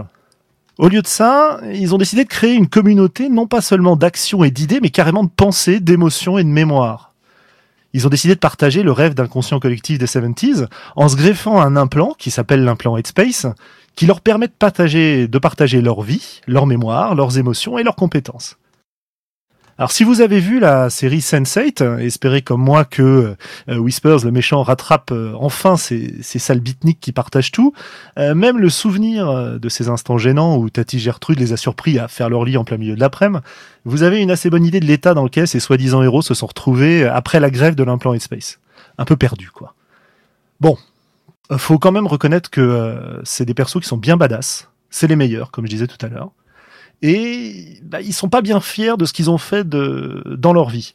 Et en particulier, ils ont un certain nombre euh, de coins sombres dans leur âme et dans leur mémoire qu'ils aimeraient bien ne pas partager avec les autres membres de leur collectif. Mais malheureusement, ou peut-être heureusement pour le jeu, l'implant Headspace est permanent, et puis tôt ou tard, tout va finir par se savoir. Ils ont un espace mental commun dans cet espace mental, ils partagent, comme je disais, euh, leurs émotions. Et c'est un peu le problème d'ailleurs, parce que les émotions vont se transmettre d'un individu à l'autre. Quand Kevin, euh, le hacker, veut utiliser l'expertise en, flingue de Steven le Ronin, ben, il, récupère pas, il récupère pas que les connaissances de Steven, mais aussi toutes les émotions qui ont marqué Steven dans l'exercice de son talent. Et ça, c'est pas toujours simple à gérer. Et en fait, l'enjeu des parties et du jeu, ça va être, euh, ça va se situer à cet endroit-là, c'est-à-dire de réussir à gérer des émotions qui ne sont pas les vôtres, qui sont liées au passé des autres personnages et qui vont ressurgir quand vous allez essayer d'utiliser ce que vous permet de faire l'implant Space, c'est-à-dire faire appel aux compétences des autres, quoi. Et pourtant, bah, ces agents, ils luttent, ils se battent, ils montent des coups pour contrecarrer les plans des bienveillantes corporations, sous prétexte qu'elles sacrifient euh, quelques PNQ pour faire avancer leurs profits. Alors que tout le monde sait euh, qu'on fait pas d'omelette sans casser des œufs et que la richesse des corporations assurera la prospérité et le bonheur de leurs employés, n'est-ce pas? Bon, si je résume, vous jouez dans Headspace euh, une bande de, super badass sur leur tour, plein de regrets et forts d'un objectif, qui ont choisi de former une communauté de cyber hippies pour lutter contre les plans des vilaines méga corpos. Alors l'idée qu'on peut se poser, puisqu'on parle de jeu de rôle et pas simplement de fiction, euh, c'est comment fonctionne le jeu? Alors d'abord, c'est un jeu qui est propulsé par l'apocalypse, en tout cas au départ, et donc, il reprend un certain nombre de mécaniques d'Apocalypse World. Par exemple, le MJ ne lance pas les dés, les joueurs choisissent leur personnage parmi des archétypes prédéfinis, et le jeu n'utilise pas de scénario, mais une situation de base créée avec l'aide de tous les joueurs. Alors si vous écoutez Radio Rollis régulièrement, c'est pas le premier hack euh, d'Apocalypse World qui vous est présenté. Vous devriez donc en être familier. Tout l'enjeu Dead Space, je le disais, consiste à gérer et à jouer les émotions imposées aux personnages et comment elles vont venir compliquer leur combat contre les corpos. Euh, des émotions qui leur sont imposées, elles viennent mécaniquement de deux sources. Euh, l'utilisation des compétences des personnages et une jauge de stress qui est commune à l'ensemble de la hum, communauté Headspace. Tous les personnages et chacun d'entre eux possèdent trois compétences qu'ils maîtrisent parfaitement. Par exemple, le Ronin dont je parlais tout à l'heure maîtrise les armes à feu, la tactique et les explosifs. Le coursier va maîtriser le parcours, le pilotage et la connaissance des bas-fonds. Euh, mais dans Headspace, donc il est possible, même encouragé, d'utiliser les compétences des autres membres du groupe. Et dans ce cas, on a plusieurs situations qui peuvent en, découler, et c'est les trois actions, les trois moves qu'on va retrouver dans cette version euh, de jeu propulsé par l'Apocalypse. Alors, le premier type d'action qu'on va avoir, c'est quand un personnage utilise sa propre compétence. Il va accomplir ce qu'on appelle une action professionnelle. En gros, dans ces cas-là, il va décrire ce qui se passe. Il est en plein contrôle de la narration à ce moment-là. Et une partie de ses émotions liées à la compétence va déborder dans le headspace et qui va faire augmenter la jauge de stress correspondante du groupe. Cependant, il n'y a pas de jet de dé à faire. Euh, ça marche automatiquement et, comme je disais, il contrôle absolument la description. Le deuxième cas, c'est quand un personnage va utiliser la compétence qu'un autre perso du groupe euh, possède. On appelle ça une action dead space. Il se branche sur le collectif pour canaliser les connaissances de son pote euh, ou de, son amie euh, féminine chez lui. Alors là, on va tirer les dés et on va retrouver la répartition classique d'Apocalypse World, avec une petite euh, nuance cependant. Alors sur 10+, il va décrire le résultat, il a suggéré les émotions qui sont liées à la compétence, je reviendrai sur ce bagage émotionnel un peu plus tard d'ailleurs. Euh, sur 7 à 9, il va décrire l'action, mais il va subir une complication émotionnelle à choisir dans une liste. Euh, par exemple, euh, dans les émotions qui, qui va devoir gérer, et qui sont d'ailleurs les, les, les caractéristiques du jeu, il y en a une, c'est l'ego. Euh, parmi les complications d'ego, euh, il peut très bien être amené à devoir choisir dans la liste quelque chose comme euh, je vais choisir de, de me privilégier au détriment de quelqu'un d'autre dans l'équipe. Ce qui veut dire que lorsqu'il va décrire son action, elle va fonctionner, mais il est censé intégrer dans sa description de cette action ou éventuellement des conséquences de cette action, comment il va se mettre lui en avant et ça va être au détriment d'un autre membre du groupe. Euh, si on fait 6 moins, on a deux choix. Soit on va introduire deux complications émotionnelles. Et sachant que chaque liste en a cinq, on en a relativement vite fait le tour.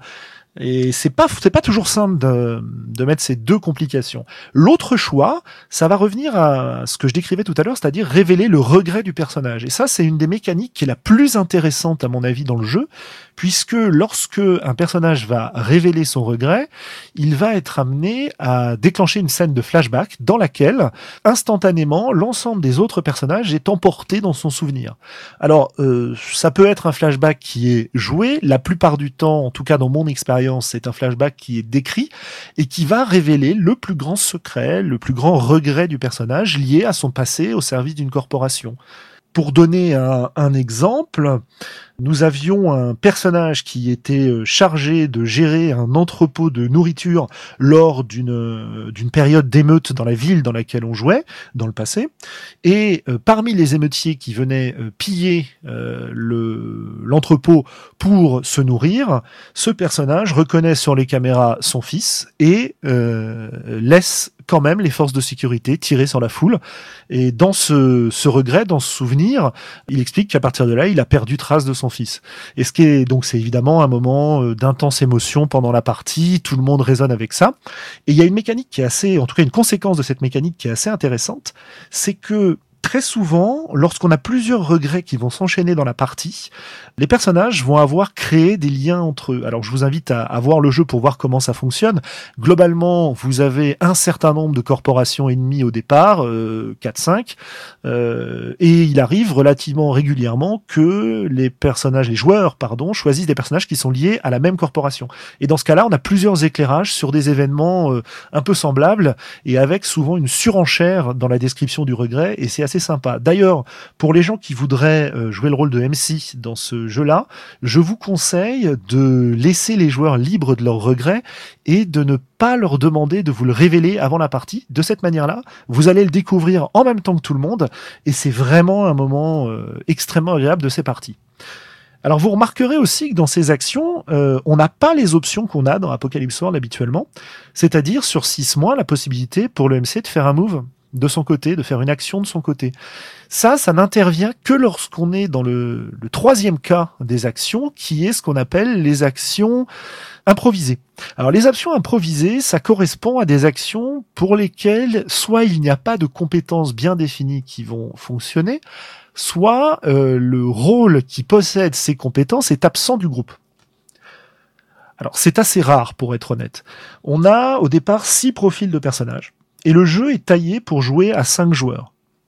Ce qui veut dire qu'on aura un seul profil de personnage, donc seulement trois compétences qui ne seront a priori pas possédées dans le groupe. Ces trois compétences, il y en a une qui va quand même être possédée dans le groupe, parce que le jeu part du principe que le sixième membre de l'équipe est mort et a laissé dans le l'espace le, commun euh, mental de l'implant Headspace une espèce de fantôme dans la machine qui gardera une compétence et qui laissera une compétence derrière lui. Ce qui veut dire que globalement, on a deux cas parmi toutes les compétences du jeu dans lesquelles on risque d'avoir des, des actions improvisées. Alors dans ce cas-là, sur 10 tout va bien, sur 7 à 9 ça fonctionne, mais le MC peut faire aussi une action, et sur 6 il va carrément décrire ce qui se passe. Ça va encore plus loin. En dehors de ça, euh, bah, le jeu fonctionne de manière assez classique. Hein. On a, euh, je crois, cinq caractéristiques qui s'appellent des disciplines, qui correspondent à la faculté de gérer les émotions. On a euh, ces compétences qui sont à l'origine donc des différents moves que je viens de décrire. Chaque personnage a un équipement, chaque personnage a des implants cybernétiques spécifiques de son profil, et chaque personnage a bah, l'équivalent des avancements qu'on va trouver dans les autres jeux, qui vont ici s'appeler des edges, donc des avantages. Et ce qui est intéressant dans ces avantages, c'est que la plupart du temps, ils ne sont pas mécaniques. Ça va être des contacts, ça va être des planques, ça va être euh, tout un tas d'options avec des questions qui y sont euh, associées. C'est d'ailleurs ce système de questions ce qui m'a le plus plu dans ce jeu au départ, en particulier lors de la création de personnages. Euh, lors de la création de personnages, lorsque vous allez euh, prendre votre livret, vous allez associer à chacune des compétences une des cinq émotions du jeu. Et en associant cette émotion, vous allez poser une question au reste du groupe. Et cette question va nous permettre, un peu à la manière des, euh, des HX et des questions qui font les liens dans le groupe, de créer vraiment l'identité de notre, de notre groupe de Headspace. Euh, j'y reviens tout à l'heure pour vous donner deux trois exemples. Le dernier point qui est intéressant dans ce jeu, c'est qu'il y a tout un système de gestion des objectifs qui va permettre de mesurer la façon dont les personnages réussissent ou échouent à changer le, à changer le monde autour d'eux. Ils sont en train d'essayer de euh, bah, de transformer, de lutter contre les grandes corporations. Chacune des grandes corporations du euh, décor de jeu qui a été choisi pour jouer, à savoir que dans le bouquin de base, il y a deux décors de jeu. Euh, Vancouver après une catastrophe, un tsunami qui a complètement ravagé la zone, et Israël sous la tutelle de l'ONU. Ce sont les deux, les deux settings, les deux décors de jeu de base. Et sachant que dans le financement participatif qui avait réussi, il y a toute une, une dizaine d'autres, d'autres cadres qui vont être proposés, qui sont écrits par des auteurs de la scène indépendante américaine euh, si j'en cite euh, quelques-uns, euh, nous avons Emily Kerbos qui écrit Hieroglyph of the Whale, Kira Magran qui écrit New Motor City, ou Adam Cobell, Neo Tokyo Pleasure Dome Ultra 2000X. X. et donc ça, c'est des, des, des, cadres de jeu de base. Et donc, le jeu propose un système de gestion de ces objectifs pour savoir si, oui ou non, les personnages vont réussir à changer le monde autour d'eux. Dans les jeux propulsés par l'apocalypse, on a très souvent des fronts qui vont permettre au, MC de faire avancer la menace qui s'oppose aux personnages et de matérialiser la façon dont le monde s'oppose à l'action des personnages. Ici, chaque corporation a un grand plan. Ce grand plan va être manifesté à travers euh, bon des PNJ, euh, des bon il y a, y a, des conseils OMJ qui sont assez euh, assez complets de ce point de vue-là, pardon OMC. et chacun des grands plans va avoir tendance à avancer naturellement si les personnages ne s'en occupent pas. Et en fonction des objectifs remplis par les personnages ou non, euh, c'est soit le MC, soit eux qui vont décider de la façon dont le monde va évoluer suite à la réalisation ou à l'échec de ces plans-là. Alors sur le papier, c'est quelque chose qui est très bien, mais pour moi, c'est un des c'est un des défauts du probable du jeu puisque euh, j'ai eu beaucoup beaucoup de mal à m'en servir. Alors ça m'amène à, à, me poser la, la question suivante quoi. Est-ce que ce jeu fonctionne bien Est-ce que ça marche Est-ce que ça donne des expériences satisfaisantes? Alors, vous entendez probablement que je suis relativement enthousiaste. Hein. J'ai déjà pas mal parlé de ce jeu euh, à de nombreuses occasions. Il me plaît beaucoup. Moi, j'ai fait en tout et pour tout, je crois, quatre ou cinq parties Dead Space, mais euh, donc euh, une fois en tant que joueur et puis trois ou quatre fois en tant que, que MC. par contre, ce que j'ai fait, c'est que je n'ai fait que la première partie. C'est un petit peu ce qui m'a beaucoup plu dans le jeu au départ, mais ce qui m'a aussi le plus interrogé La première partie, elle se, comme souvent dans les systèmes propulsés par l'Apocalypse, elle, euh, est très cadrée. Ici, on propose de commencer complètement une au milieu d'une mission qui commence à tourner mal. Les joueurs choisissent contre quel corpo ils sont en train de lutter, qu'est-ce qu'ils sont en train d'essayer de d'arrêter, à quel stade de la mission ils en sont, et pourquoi elle commence à merder cette mission. Alors ça c'est génial parce que ça vous permet vraiment d'entrer dans le jeu immédiatement et de faire euh, des parties one shot avec beaucoup d'action, beaucoup d'émotions, des scènes poignantes, de façon efficace et tout. En revanche, j'ai pas encore pu tester euh, la version en campagne parce qu'une fois qu'on a géré cette mission qui se passe super bien, où les personnages vont être amenés à faire monter leur stress, à avoir des, conséquences émotionnelles, donc des scènes assez poignantes, etc. Qu'est-ce qui se passe quand la mission est terminée? Euh, le livre de base euh, propose un certain nombre de choses et comme dans tous les livres euh, de cette mouvance-là, vous avez que faire entre les sessions, que faire lors de la deuxième session, la troisième session, etc., etc. Euh, bah, j'ai pas encore testé. Il faut voir. La seule chose dont je me suis rendu compte quand je faisais mes, mes parties euh, en one shot en quelque sorte, c'est que euh, bah, ce système d'objectifs, je savais pas vraiment quand est-ce qu'il fallait que je valide des objectifs pour les joueurs et quand est-ce qu'il fallait que je valide des objectifs pour les corpos. Alors il est possible que ça vienne de moi et de ma lecture qui est imparfaite du jeu, mais mais j'ai eu d'autres échos de la part de gens qui ont eux aussi testé euh, Headspace qui avaient un petit peu le, même problème avec le jeu. Alors faut voir, peut-être que c'est quelque chose qui s'apprend comme souvent dans, dans ces jeux-là. Euh, L'autre souci que j'ai avec ce jeu, c'est la le faible le faible nombre de fois où le MC va pouvoir intervenir en utilisant ses moves. Euh, le jeu nous dit bien que le MC reprend la main quand les joueurs restent silencieux, ne savent pas trop quoi faire, en fait, lui, ou lui servent une opportunité sur un plateau. Donc ça, c'est là, c'est le classique. Cependant, si vous êtes face à des joueurs qui sont très proactifs, vous avez un rôle qui va être essentiellement d'une part d'arbitre et d'autre part de spectateur parce que ils vont réussir à décrire la façon dont ils sont euh, super balèzes, euh, ils vont euh, choisir au départ ce contre quoi ils luttent, etc. Donc vous leur proposez le décor, mais pour faire intervenir des rebondissements, eh bien soit il faut qu'ils restent secs à un moment suite à une de vos descriptions, euh, soit il faut qu'ils utilisent des actions improvisées et ça, ça marche pas. Donc ça, c'est un, c'est pareil. Euh, Il y a quelque chose qu'il va falloir apprendre à mon avis dans ce jeu-là.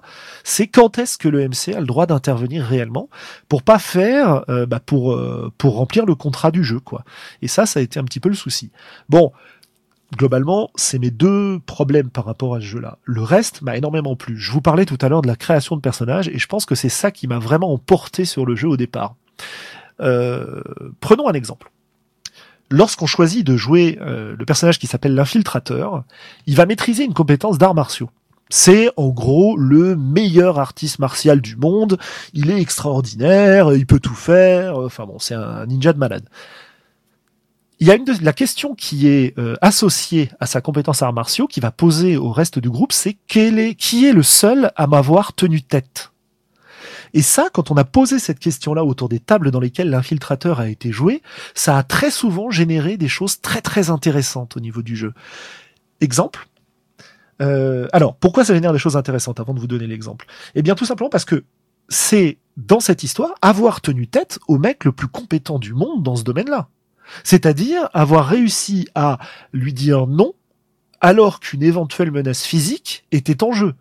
Donc ça, ça crée une tension dans le groupe assez exceptionnelle, sachant que le groupe ne pourra pas se disloquer parce qu'il est lié à vie, euh, et même au-delà de la vie avec l'histoire des fantômes dans la machine, euh, dans cet implant Headspace.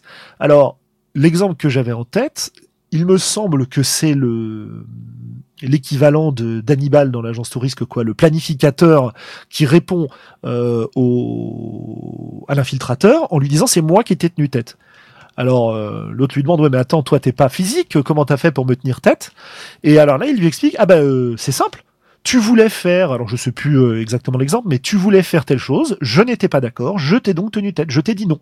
Tu t'es énervé tu m'as tabassé tu m'as mis par terre mais j'ai toujours refusé. Et finalement, face à ce refus, tu as renoncé.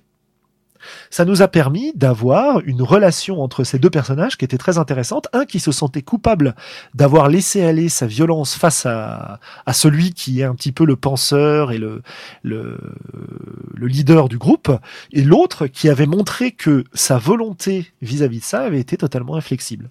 Et donc ça, c'est vraiment quelque chose de très très agréable dans le jeu. Vous avez donc, euh, bah, si vous jouez à 5, vous avez donc 15 questions qui vont permettre de construire des relations dans le groupe, qui vont permettre d'augmenter le contexte euh, du jeu de façon assez exceptionnelle. Voilà. Euh, bah, en conclusion, bah, je, je, dirais que c'est un, un, jeu qui est, qui est absolument passionnant, que j'ai vraiment envie de tester en campagne, mais pour les raisons que j'ai exposées, c'est, il n'est pas tout à fait en haut de ma pile. Euh, ce qui pourrait le faire repasser en haut de ma pile, ça va probablement être la reprise de la diffusion des épisodes de Sense8 le 5 mai sur Netflix, puisque cette série-là, si vous la connaissez, euh, tant mieux si vous ne la connaissez pas, allez la voir. Hein. Euh, cette série-là, c'est vraiment une grande, grande inspiration pour moi vis-à-vis -vis du jeu.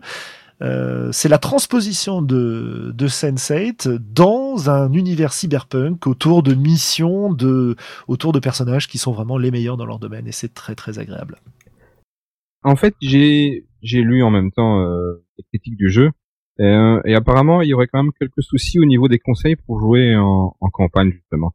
Parce que c'est vrai que le cyberpunk, ben, c'est tout ce qui est corporation, etc. Et visiblement, ça manquerait un peu de, de conseils là-dessus. Je sais pas si tu en sais plus.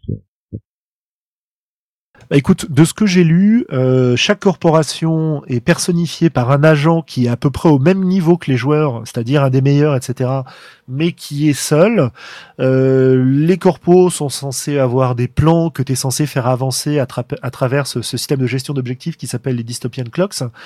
Euh, malheureusement, je peux pas vraiment t'en dire plus parce que j'ai pas assez euh, décortiqué le système n'ayant pas mené ce jeu en campagne quoi. Mais effectivement, pendant très longtemps, on a attendu euh, par exemple des règles d'XP. Euh, est-ce que ça a un sens d'avoir des règles d'XP dans un jeu comme celui-ci où tu joues déjà des persos super balèzes?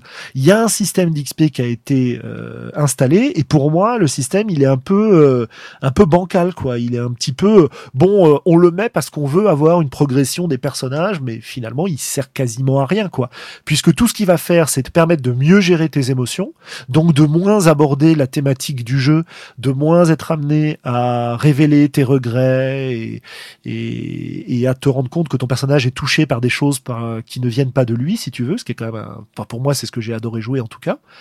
Et ça te permet aussi éventuellement d'avoir des implants cyber en plus, enfin une espèce de, de power gaming de ce point de vue-là qui, qui est pas à sa place à mon avis dans le jeu.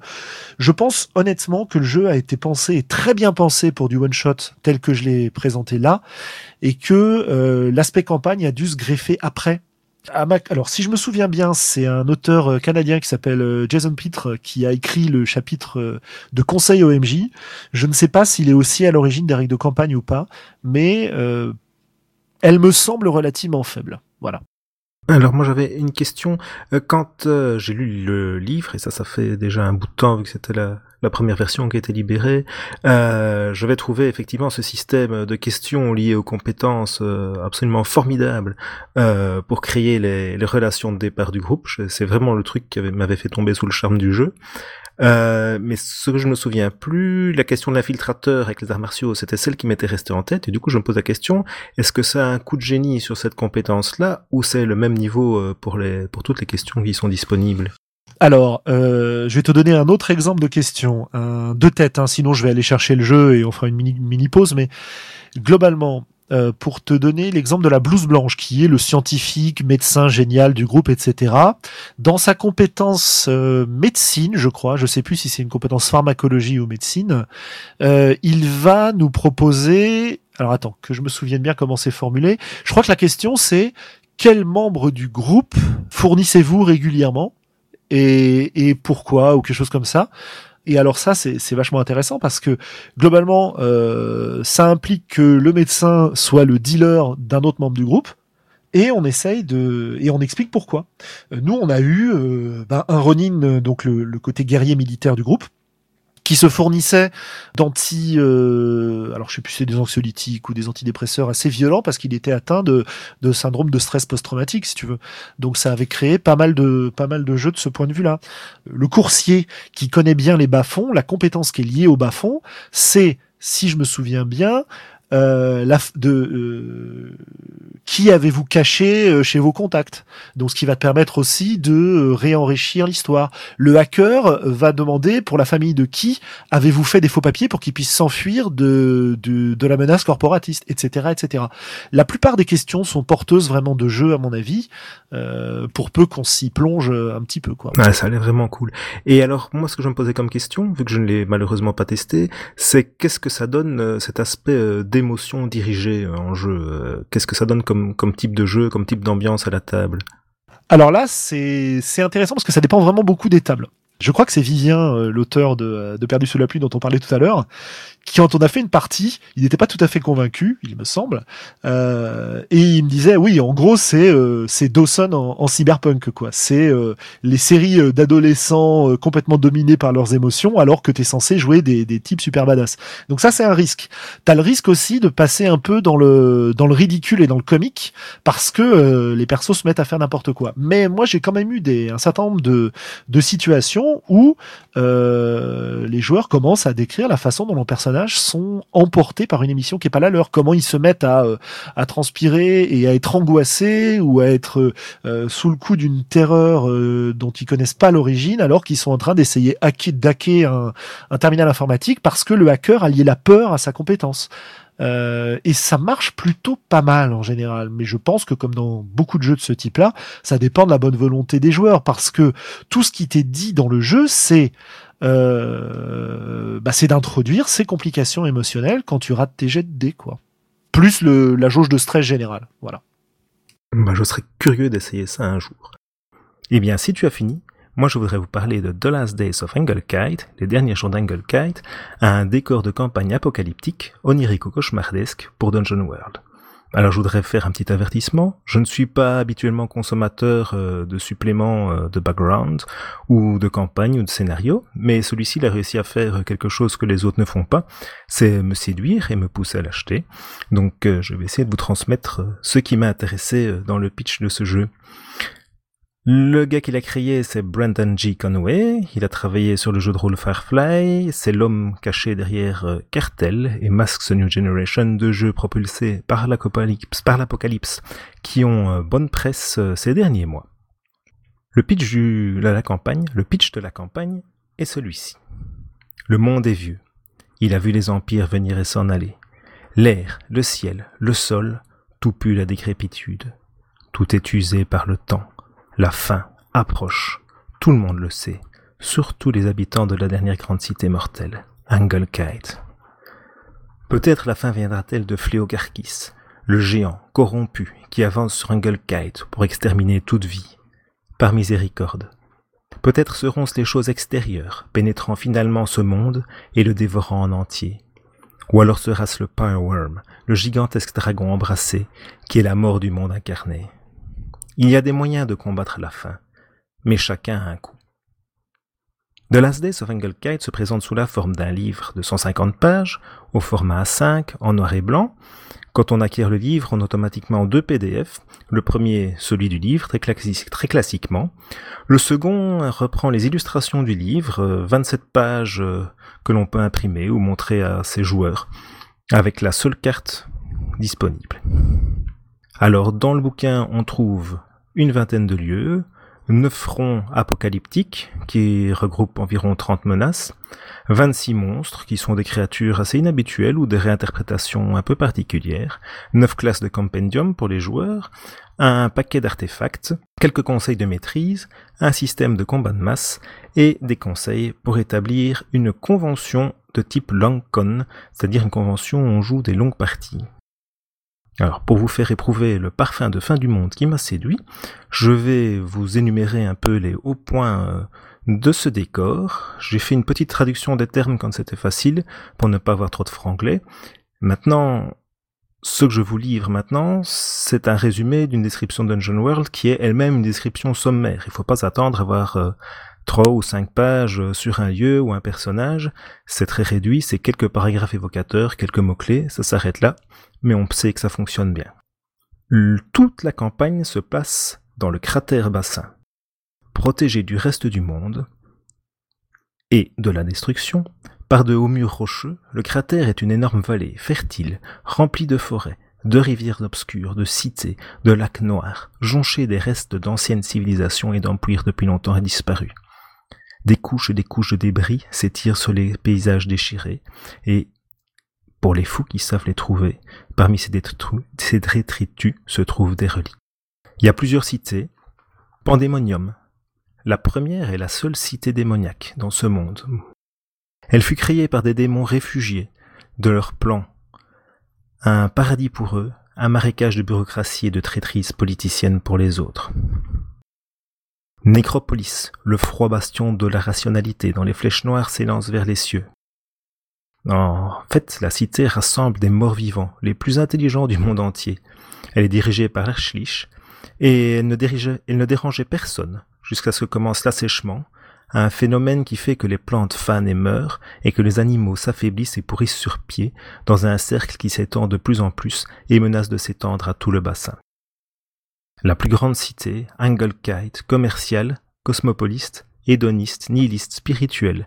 S'il y a quelque chose qui vaut la peine de sauver le monde, elle se trouve à Angelkite. Et s'il y a quelque chose qui prouve qu'il mérite de disparaître, elle s'y trouve également.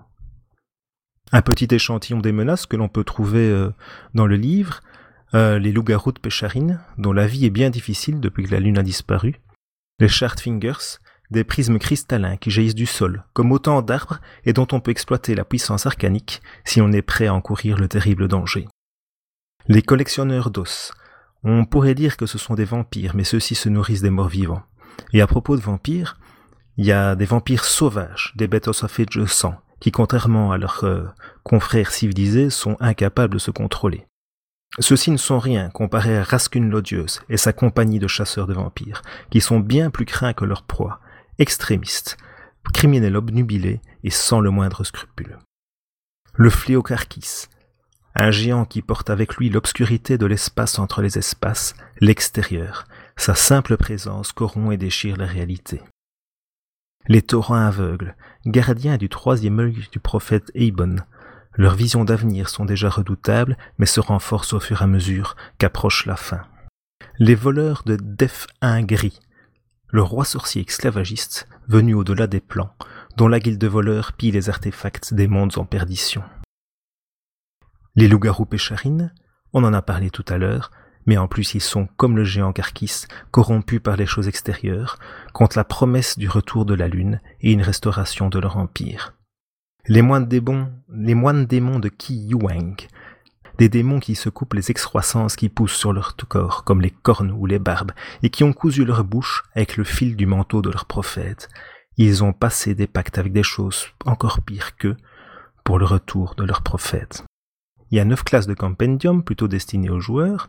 On y trouve le Seid du Power euh, qui maîtrise les pouvoirs du feu et de la destruction, mais qui risque d'y perdre son libre arbitre le séide corrompu, qui euh, se fait corrompre par les choses extérieures. On peut penser à un disciple du chaos de Stormbringer ou de Warhammer. Le libéré, celui qui a pu justement se libérer de la corruption des choses extérieures, qui est devenu une espèce de répurgateur surhumain. Le pot de démon, il s'est fait greffer avec de la chair démoniaque. Il est capable de signer des pactes et de voyager par les enfers. Le nécropolite.